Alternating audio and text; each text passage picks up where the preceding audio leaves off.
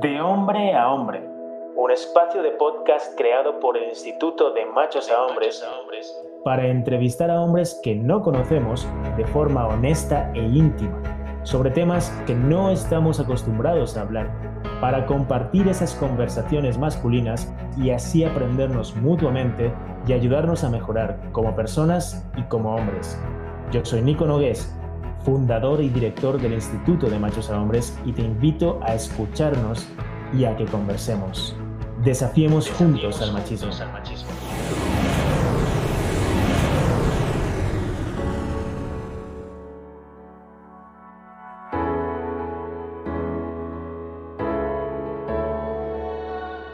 Nicolás Paucar Calcina, conocido como el joven maestro, museo andante de la comunidad de los Queros, quien actualmente reside en Cusco, Perú. Es un reconocido chamán, conferencista internacional y oráculo andino, sacerdote andino Quero del linaje de los Misayuk o Pacuna, guardián de la tierra, hijo de Sebastián Paucar Flores y representante en Cusco de AINI Global, una organización sin fines de lucro dedicada a preservar la cultura y la sabiduría indígena.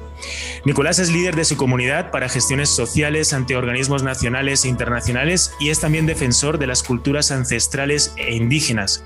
Ha tenido encuentros con diferentes culturas y mandatarios como Ayanta Humala, presidente de Perú, y el presidente de Bolivia, Evo Morales. Nicolás también es el protagonista principal de la película Humano, que se las recomendamos mucho. Es, es escritor de los libros Así habla un quero, que también se los recomiendo en lo personal, y La última montaña, donde comparte al mundo elementos del conocimiento ancestral de la nación Queros, que estuvo reservado exclusivamente a miembros de la comunidad. Nicolás, Nico, querido, es un placer tenerte en este espacio. Bienvenido. Es un placer para mí, más bien. Bueno, yo te digo Nico, Nicolás también, así que bueno, somos tocayos, así que estamos ah, en lo mismo. Así que muchas gracias y gracias pues a todo tu equipo técnico que, que de alguna u otra manera siempre están pues ah, trabajando para un poquito, sobre todo creo que es informarnos, ¿no? Y después de eso podemos tomar las decisiones que nos corresponda o que nos lleve pues a la, buena relación con el par opuesto nuestro. Exactamente, Nico, le has dado totalmente en, el clavo, ¿no? Es, es la, la, labor del instituto, ¿no? Como reeducar a través de, información, pues de justo que genere otros tipos de posibles decisiones, actitudes, etcétera. Y desde, desde ese planteamiento nos, nos llama mucho la atención y nos interesa mucho conocer también cómo se ve ¿Cómo se ven estos aspectos de la masculinidad, del género, de las identidades, desde eh, la cosmovisión andina que tú también tan bien entiendes y tan bien vives y tan bien practicas, ¿no? Entonces, tal vez empezar por, por allí, ¿no? ¿Cómo, ¿Cómo ven el género desde la cosmovisión andina? Bueno, para comenzar es que a nivel, eh, yo hablo mucho más de, vamos a decir, simbolismo, energía, representaciones y otros. Entonces, ah, lo que sí tenemos que entender para comenzar es que la energía en el fondo sigue siendo energía. O sea, no hay una diferencia entre lo masculino y lo femenino, sino son dos energías que tienen, es una energía que tiene dos representaciones, ah, ah, vamos a decir, específicas para cuestiones de, de dar un producto. Entonces, es decir, en el fondo sigue siendo la misma energía, pero en la forma o en representación, pues representamos pues a, dos energías, uno denominado energía femenina y otro denominado energía masculina. Estas dos energías ah, posteriormente se tienen que organizarse para que eso, para que, vamos a decir, para seguir dando paso a las siguientes generaciones o para, de alguna manera, para repotenciarse y vivir armónicamente. Entonces, eso sería el sentido mucho más, ah, vamos a decir, energético. Y por otro lado, dentro del sentido evolutivo de la, de la cosmovisión andina están las clases sacerdotales. Entonces, solo puedes llegar al clase sacerdotal cuando has entendido tus dos energías. Pero además de eso, tanto un hombre como una mujer tienen las dos energías.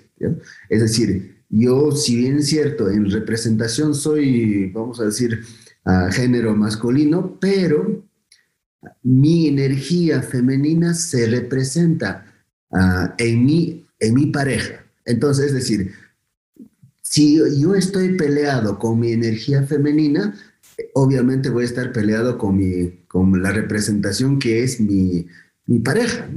Entonces, en ese sentido, pues, uh, tenemos prioridades en la cosmovisión andina, por ejemplo, de reconciliar nuestra energía, primero nuestra energía, uh, uno, para llegar a ser sacerdote, dos, para llevarnos armónicamente con el sexo opuesto. Entonces, prácticamente, por ejemplo, de donde yo vengo, las parejas se establecen hasta la muerte, o sea, no se conoce o no hay, hay muy pocas uh, separaciones, por ejemplo. Entonces, la armonía entre las dos partes es, es tan buena que no hay necesidad de búsqueda de más o no hay necesidad de conflictos. Entonces, son muchas cosas que deberíamos tocar, así que pregunta, porque es más fácil desarrollarte. Claro que sí. Que de, que de, que de exponerte. Claro que sí. Justo comentabas de esta armonía entre las parejas, ¿no? Y es uno de los temas más recurrentes en las preguntas que nos llegan por parte de los, de los varones, ¿no? ¿Cómo gestionar hoy en día con aspectos, por ejemplo, cuando se habla del concepto de familia que está evolucionando, se habla de la monogamia, se habla de la poligamia, se habla del poliamor? Un poco cuando nos llegan preguntas de este tipo, nos piden muchas recomendaciones de eh, justamente qué claves pueden haber allí, en este caso desde la cosmovisión andina, para armonizar una relación con tu pareja tenemos templos específicos, vamos a decir, ¿no? Hablando de esto. Esto sería una estructura que es un templo y esto sería otra estructura que es un templo. Que a su vez estos templos representarían el cuerpo de una mujer y a su vez esto representaría el cuerpo del, del varón.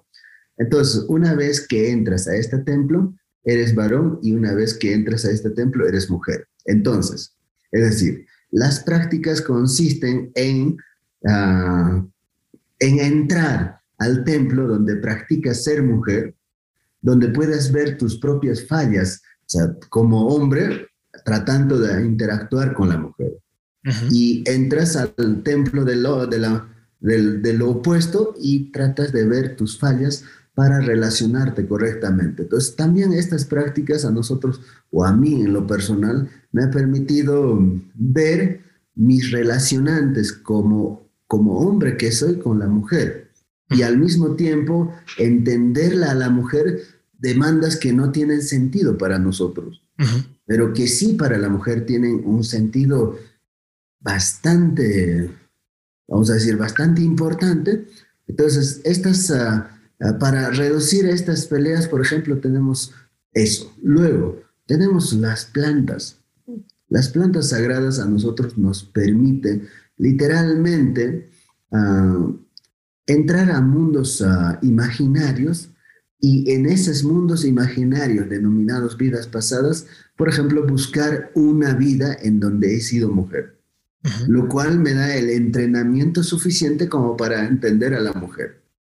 Entonces, tenemos muchos, muchos dispositivos que nos permiten pues entender a la, vamos a decir, la energía, por un lado, como energía, por otro lado, como uh, representación cultural, la mujer o el hombre, porque somos, pues, la mujer, el hombre en sí mismo son, pues, representaciones culturales de una energía denominada feme energía femenina y energía masculina. Pero a su vez, nuestros dioses, o sea, nuestros dioses en el fondo uh, están como es Pachatata, Pachamama, uh -huh. que serían Madre Diosa, Padre Dios. Entonces ya tenemos una mentalidad un poco más abierto uh -huh. de decir, uh, esto es de, de, dualizar, por ejemplo, al agua, ¿no? Lo podemos, lo decimos siempre, uh, Yakumama, Taitayaku, que, es, que sería madre agua, padre agua. Entonces nos permitimos dualizar, pero al mismo tiempo todo, todo lo, todos los grados, tanto sacerdotales o como lo académico está abierto de la misma forma para todos. Uh -huh. O sea, uno de los grandes problemas creo que ha sido en la parte uh, cristiano o en otras partes es que las clases uh, o grados sacerdotales no están abiertos para las mujeres. Uh -huh. Pero en la cosmovisión andina las clases sacerdotales están abiertas. O puede haber un pampa misa de mujer, como también un hombre puede haber un alto misayo mujer, como también un hombre. O sea, no hay, o sea, es decir, llegado a la, a la clase sacerdotal no importa lo, el género, ya no interesa. Claro. Entonces, hasta llegar al grado sacerdotal sí interesa el género, pero después de eso ya no interesa el género, sino es lo que interesa es el desarrollo de, como de, vamos a decir, de complementariedad energética.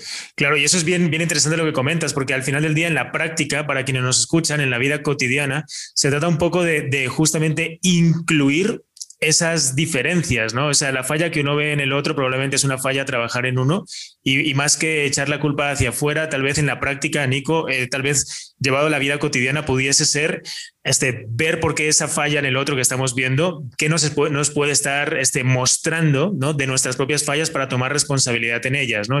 Lo digo como para crear tal vez una armonía en la cotidianidad de muchos varones que nos estén escuchando, que pudiese ser esta complementariedad que tú cuentas, esta integración que vemos de las fallas que vemos constantemente, es ver dónde están nosotros para poder complementarlas, para poder integrarlas. ¿Sería algo así en la cotidianidad?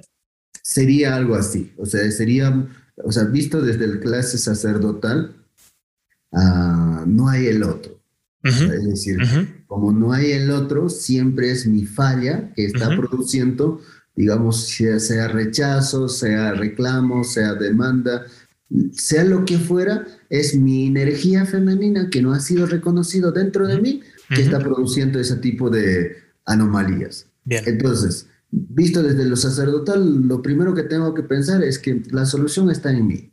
No puedo, o sea, no está en cambiarlo a la mujer, no está en, vamos a decir, negociar con ella y, no sé, llevarlo de compra o de llevarlo de, de viaje, no está en, ah, no sé, dejar que entren otras personas como es el, su mamá o como es otras, no está en eso está en ver mi falta de la parte femenina. Y a su vez está relacionado el no ver la divinidad femenina. Posteriormente, no va a ser necesario hacer mayor esfuerzo con la relación de pareja, porque finalmente, pues, si nos hemos, si nos hemos juntado con esa persona es porque lo queremos, lo amamos, lo respetamos. O sea, no es la persona, la persona, si se encuentra con un varón, a lo mejor va a ser la mejor mujer o la mejor amante, mm. pero no es el problema, no, no es ella, sino es la, el fondo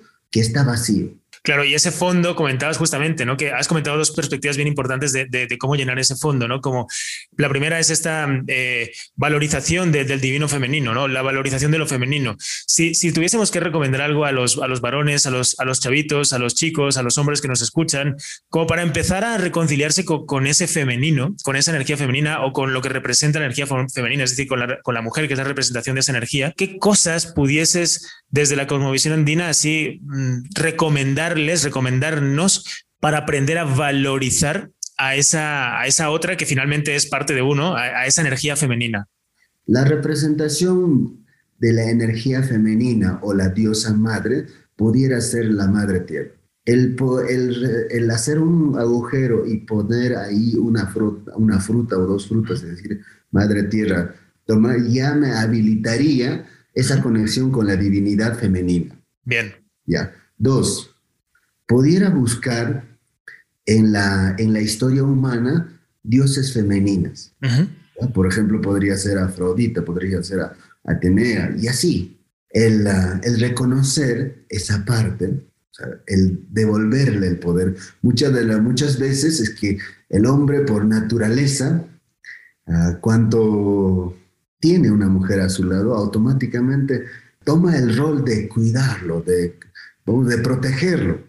Y hoy en día, estamos en la era acuario, estamos en el 2021, eso no existe. Podrás ser bella, podrás ser chiquita, podrás ser lo que tú quieras, pero en otras palabras, no necesita ese, bueno, eh, que asumas ese rol de decir, esto es mío y lo voy a cuidar. No, no necesita eso. Claro. Entonces, ¿pero por qué lo estamos haciendo eso? Porque no hemos entendido o no estamos devolviendo su rol de ella. Entonces, solo para, como para informarnos. Nosotros estuvimos en el vientre de mamá entre siete a nueve meses. Entonces, en estas siete a nueve meses, todos los datos ejecutables, o sea, toda la toda cuestión supervivencia, la mamá nos dio. O sea, mamá nos descargó, es decir, mamá nos ha creado, mamá nos ha, nos ha forjado como ella quiso. Y posteriormente, la teta, que es el alimento que tomamos hoy, que es más o menos la versión evolucionada de la teta, sigue siendo la mamá. Entonces, el reconocer eso, hacer un regalo para reconocer sus capacidades a mamá o simplemente ah, decir, mamá, reconozco que eres poderosa o reconozco, reconozco que eres una, mi creadora, y eso devolvería su poder en el fondo. Entonces, ya en la forma, la tendrías ganado a un 60-70%. Pero si en el fondo no lo llenas eso, ah, el trabajo es bastante grande. el trabajo es, es, es, bastante grande. Muy en especial hoy, hoy en día, pues las dos estamos, los dos géneros están enfrentados uno al otro.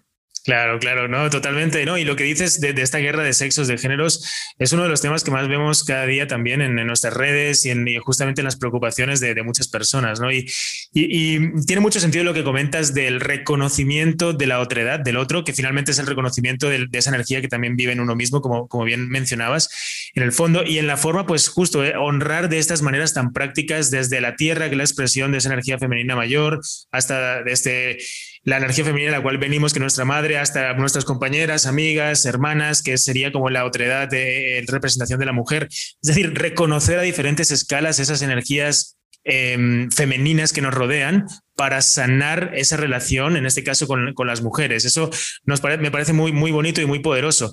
Y también has comentado algo que tenía que ver con la sanación de, en este caso, de nuestras relaciones con madre y padre, ¿no? Tal vez muchos de nuestros problemas con los otros, con las otras, viene un poco de esta problemática o de, esto que tenemos que sanar muchas veces con nuestros propios padres y madres, y si nos vamos más atrás con nuestros ancestros.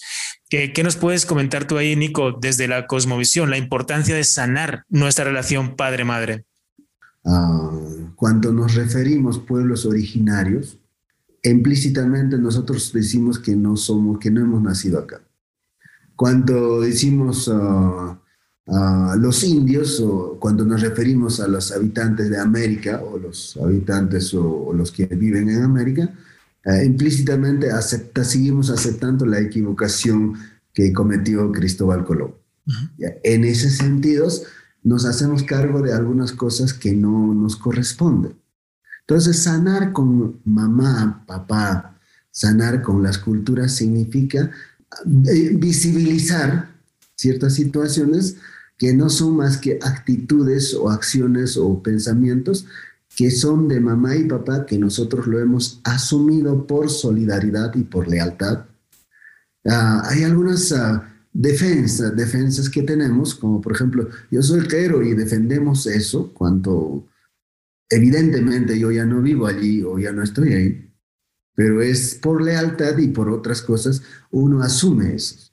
Entonces, aquellas cosas que hemos asumido, ¿no? aquellas actitudes, formas de pensar, que lo único que hace pues es ah, entorpecer la relación actual, porque los códigos que se, que se dan son distintos en Quero que para relacionarme aquí en el, en la, en el pueblo. Entonces, es decir, practicamos relaciones disfuncionales en lugares no funcionales y eso también sería interesante, pues, que cada quien revisara sus archivos y decir, pues, ¿de dónde viene eso? Entonces, no puedo permitirme tampoco como ser humano, como, como ser, eh, vivir un automatismo. Ah, para, para ampliar un poco, es decir, de tal manera estas partes están asociadas de esta manera. Conflictos igual amor. Es decir, cuando mientras más amo o mientras más quiero amarlo, entro en más conflicto. O sea, están asociados. Entonces, tengo que ser suficientemente también honesto de buscar estas asociaciones y desactivar, porque de, de no hacerlo, es que la relación que tú vas a llevar de todas maneras no va a prosperar. De acuerdo, interesantísimo también, ¿eh? como estas, estas asociaciones disasociadas que tenemos que empezar a, romper. Y, eso me lleva también, Nico, a, preguntarte un poco, el, todo el hilo de la conversación eh, nos lleva un poco a entender también esta disonancia en la manera en que tenemos de, relacionarnos históricamente. Em, desde lo masculino hacia lo femenino, que hoy tiene un nombre, como sabes, machismo, me gustaría escuchar de tu lado qué, qué es el machismo para, para ti o cómo lo, cómo lo ves y en algún punto también em, ¿cuál, es, cuál es el problema de fondo de ese machismo imperante y tal vez qué se puede hacer para empezar a romper con eso. En la historia podemos ver dónde comienza, porque finalmente pues si hablamos de, vamos a decir, en la historia de la, de, del género, en los últimos dos mil años para cuestiones de Europa, pues ha sido un tanto complicado, porque la mujer ha sido literalmente una pertenencia. Muestra de eso es que algunos documentos al casarse dice todavía de, o sea, como que fuera de ti, lo cual pues ah, no es justificable. ¿no? es justificable, simplemente es, habrá que comprenderlo, en algunos países, pues hasta hace 60, 70 años, las mujeres no tenían derecho a, a elegir un presidente o a elegir una, un representante. O sea, la historia ha sido pues un tanto conflictivo entre cuando hablamos de género, ni qué hablar de la parte sacerdotal, porque en la parte sacerdotal pues no se le admitió a la mujer en ese rango, ¿no? menos mal en la parte ciencia, pero sí ha habido en la parte del ejército también no se le admitió hasta hace pocos años. Entonces, todo eso ha generado pues en la historia una, un enfrentamiento entre, entre estos géneros. Ah, vamos a decir pues el patriarcado. Si bien es cierto, sobrevive todavía tanto en la parte de Puno, que es Perú, y en la parte de Bolivia, sobrevive todavía matriarcado. O sea, no hay que decir también que no sobrevive. Mejor que, mejor que patriarcado es, no necesariamente. No necesariamente el matriarcado es el top ni el patriarcado es top. Los dos tienen sus fallas, pero dentro del patriarcado, una de las, ah, vamos a decir, una de los que sostiene la, el patriarcado es la propiedad privada. Entonces, ah, ¿en qué consiste esto? el garantizar que el hijo que tengo con la mujer es mío, eso me permite ah, transferir, vamos a decir, a un grupo únicamente los bienes que he acumulado durante el día. ¿Ya? Y eso es precisamente la no transferencia del poder a lo colectivo y la, y la persistencia del patriarcado en el tiempo, o sea, que sería, que es la propiedad privada. Okay. Entonces, nuestro problema, todavía, nuestro problema es mayúsculo, o sea, no vamos a salir de eso hasta que, patria, hasta que la propiedad privada, pues, no, no sea comprendida de otra manera. Claro.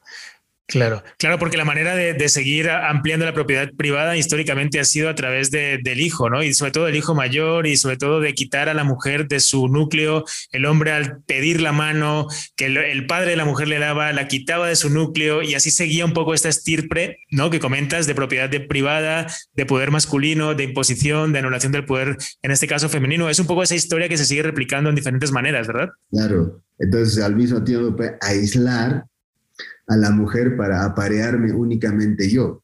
Claro. lo cual pues hace que garantice yo que eso es mi hijo, porque la mujer siempre puede garantizar que eso es su, su hijo, pero el hombre no lo puede garantizarlo. O sea, bajo ningún motivo puede garantizarlo. Hoy tal vez puede garantizarlo, pero en aquellos tiempos, en el principio de, del patriarcado, eso era imposible. Hoy tenemos pues pruebas eficientes, lo cual podría no ser podría ser no es infalible y podría detectar. Claro, claro, claro. Bien, ahí, ahí Nico, si, si, hablamos un poco de lo que significaría o lo que significa ser, ser un hombre para ti hoy en el siglo XXI, ¿qué significa hoy en día para Nicolás Paucar eh, ser un hombre? hoy en día para mí eh, significa ah, haber eh, comprendido la energía femenina que tengo dentro de mí y la energía masculina. Entonces, a partir de eso, ah, la mujer que tengo es la expresión fiel de la energía femenina que yo tengo dentro, proyectado hacia afuera.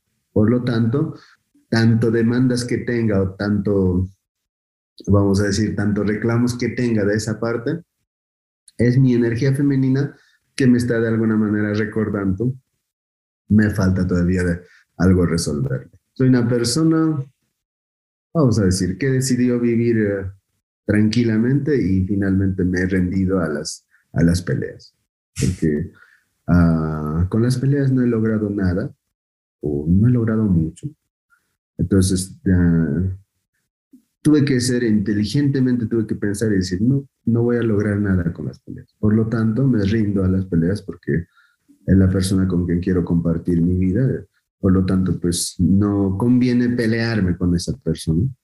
Entonces, uh, simplemente me rendí. Un día dije, no, no me voy a pelear. Y simplemente no volví a pelear y me dije, no, por más que grites, saltas o hagas lo que quieras, no voy a pelear.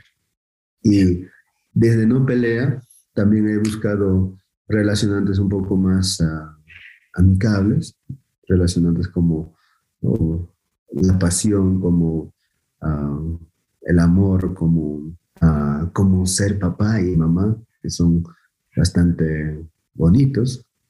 Y también pues la finalidad de todo ello es tener de alguna manera en este mundo, en el siglo XXI, resguardar a los hijos. Bien, vámonos ya a la parte, a la parte final, ¿no? Hablar de algo que tiene que ver con esa energía eh, llamada amor, ¿no? Em, ¿Por qué nos cuesta tanto entender, en este caso en, en, Occidente, el amor y solo lo entendemos o solemos entenderlo, Nico, desde lo romántico, amor romántico?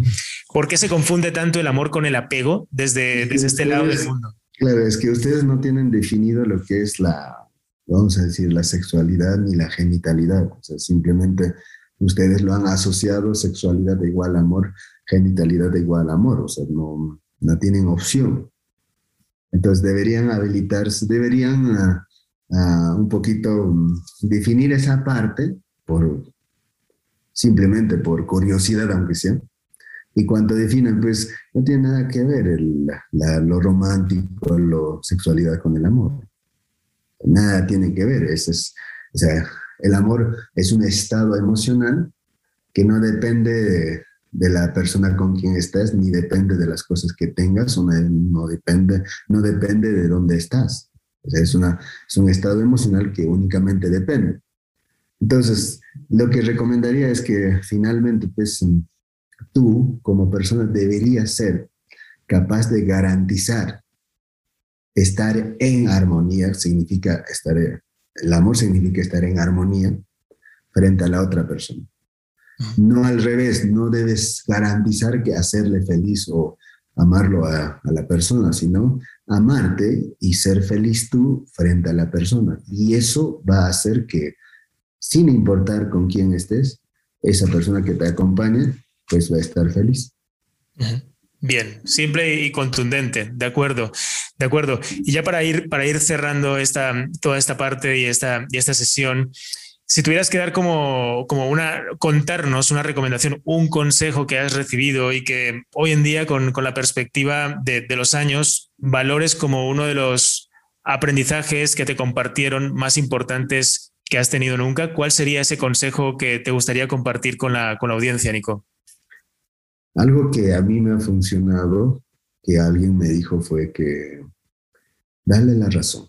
Sea quien sea con quien estés peleando, sea hombre, mujer, en, en el sentido de la palabra cultural, dale la razón. A ver qué hace con la razón. Ok, claro, claro, claro. A ver, a ver cómo reacciona, ¿no? Probablemente no habrían tantos conflictos, ¿no? O sea, sí. Fin de la historia. Fin de la historia. Sí, sí, de acuerdo. De acuerdo, Nico. Y, mm, y listo, pues, pues para, para, para, para, cerrar esta, esta entrevista, Nico, agradecerte un poquito todo este compartimento de, de, saberes también desde, pues desde otros puntos de vista. que, que final del, al final del día también hay mucho que aprender aquí desde este lado, ¿no? Desde, desde pues, no sé ni cómo llamarle, hombres de Occidente, otra, otra cultura muy distinta también.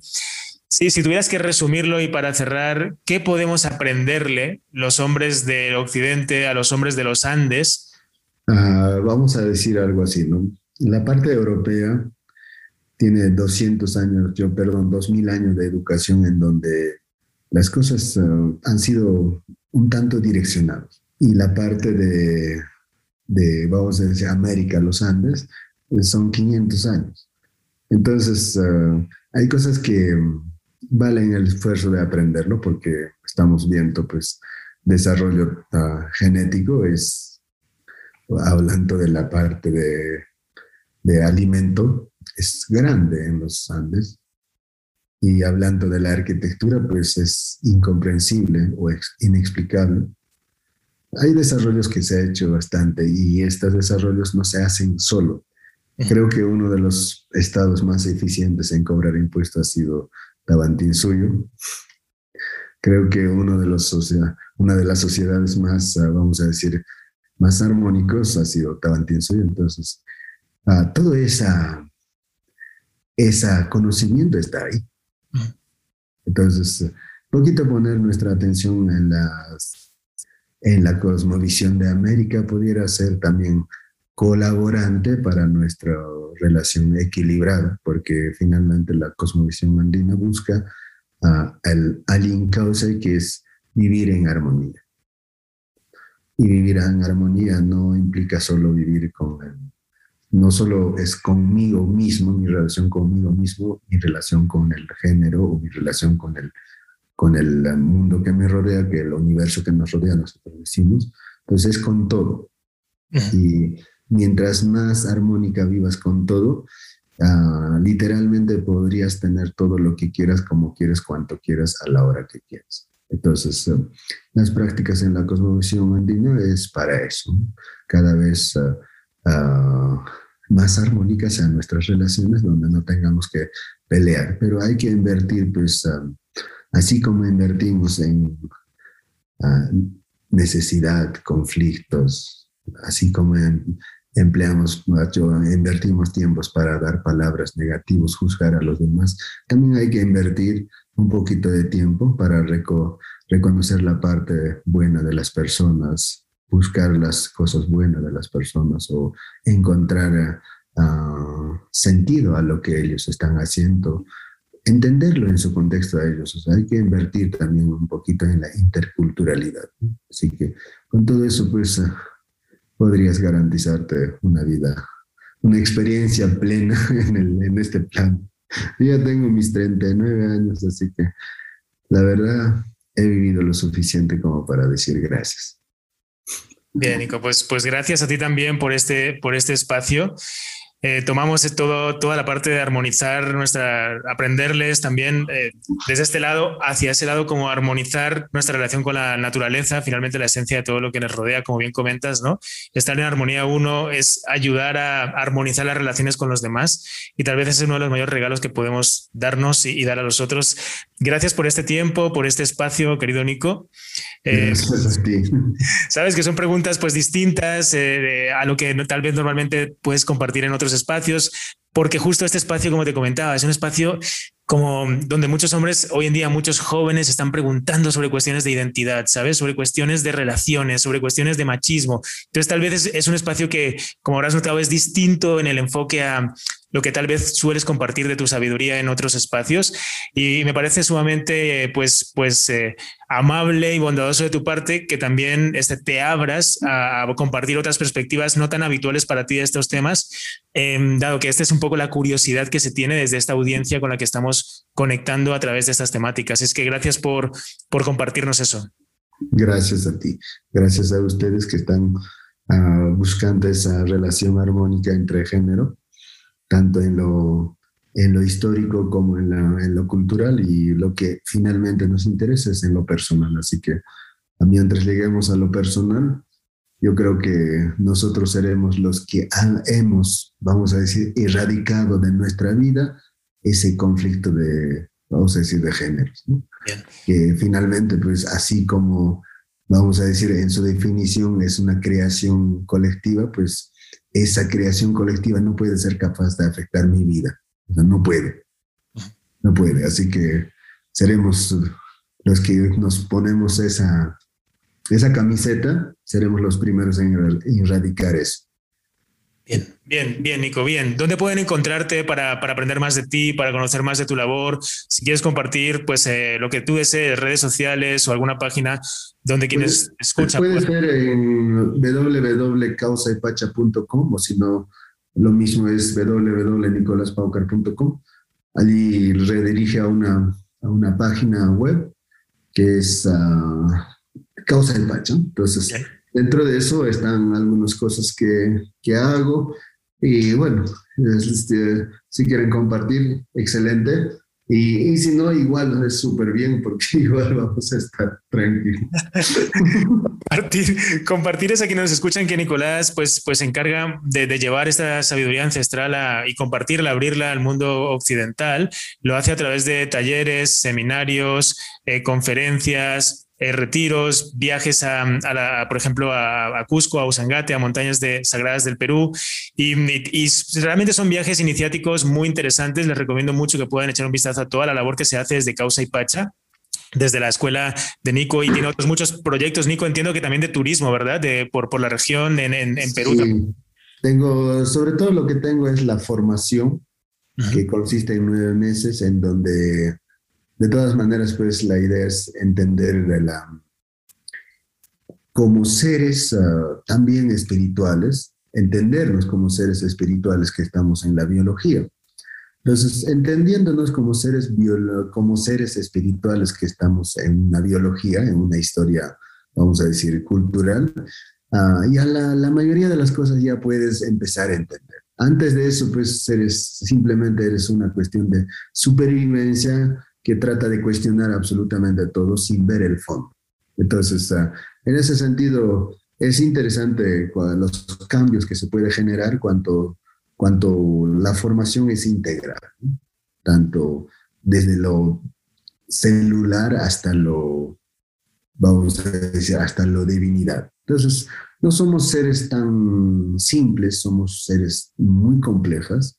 Ah, hasta me podría atrever a decir que somos seres multidimensionales en un sentido pues que también necesitamos roles, necesitamos funciones, necesitamos estados emocionales, símbolos, energías, entre mil conceptos para autopercibirnos. Entonces, um, al no tener respuesta de ello, pues tomamos de culturas, tomamos de civilizaciones, tomamos de clanes, tomamos de algunos filósofos para tratar de autopercibirnos y reconstruirnos. Y eso es un error que tenemos, porque finalmente pues somos seres que, que contenemos información, lo único que hay que hacer es develar. Bien, fantástico, Nico. A eso me dedico yo. casi nada, casi nada. Pues, un, un abrazo, Nico. Lo mismo, chao, chao. Chao, chao, chao, chao.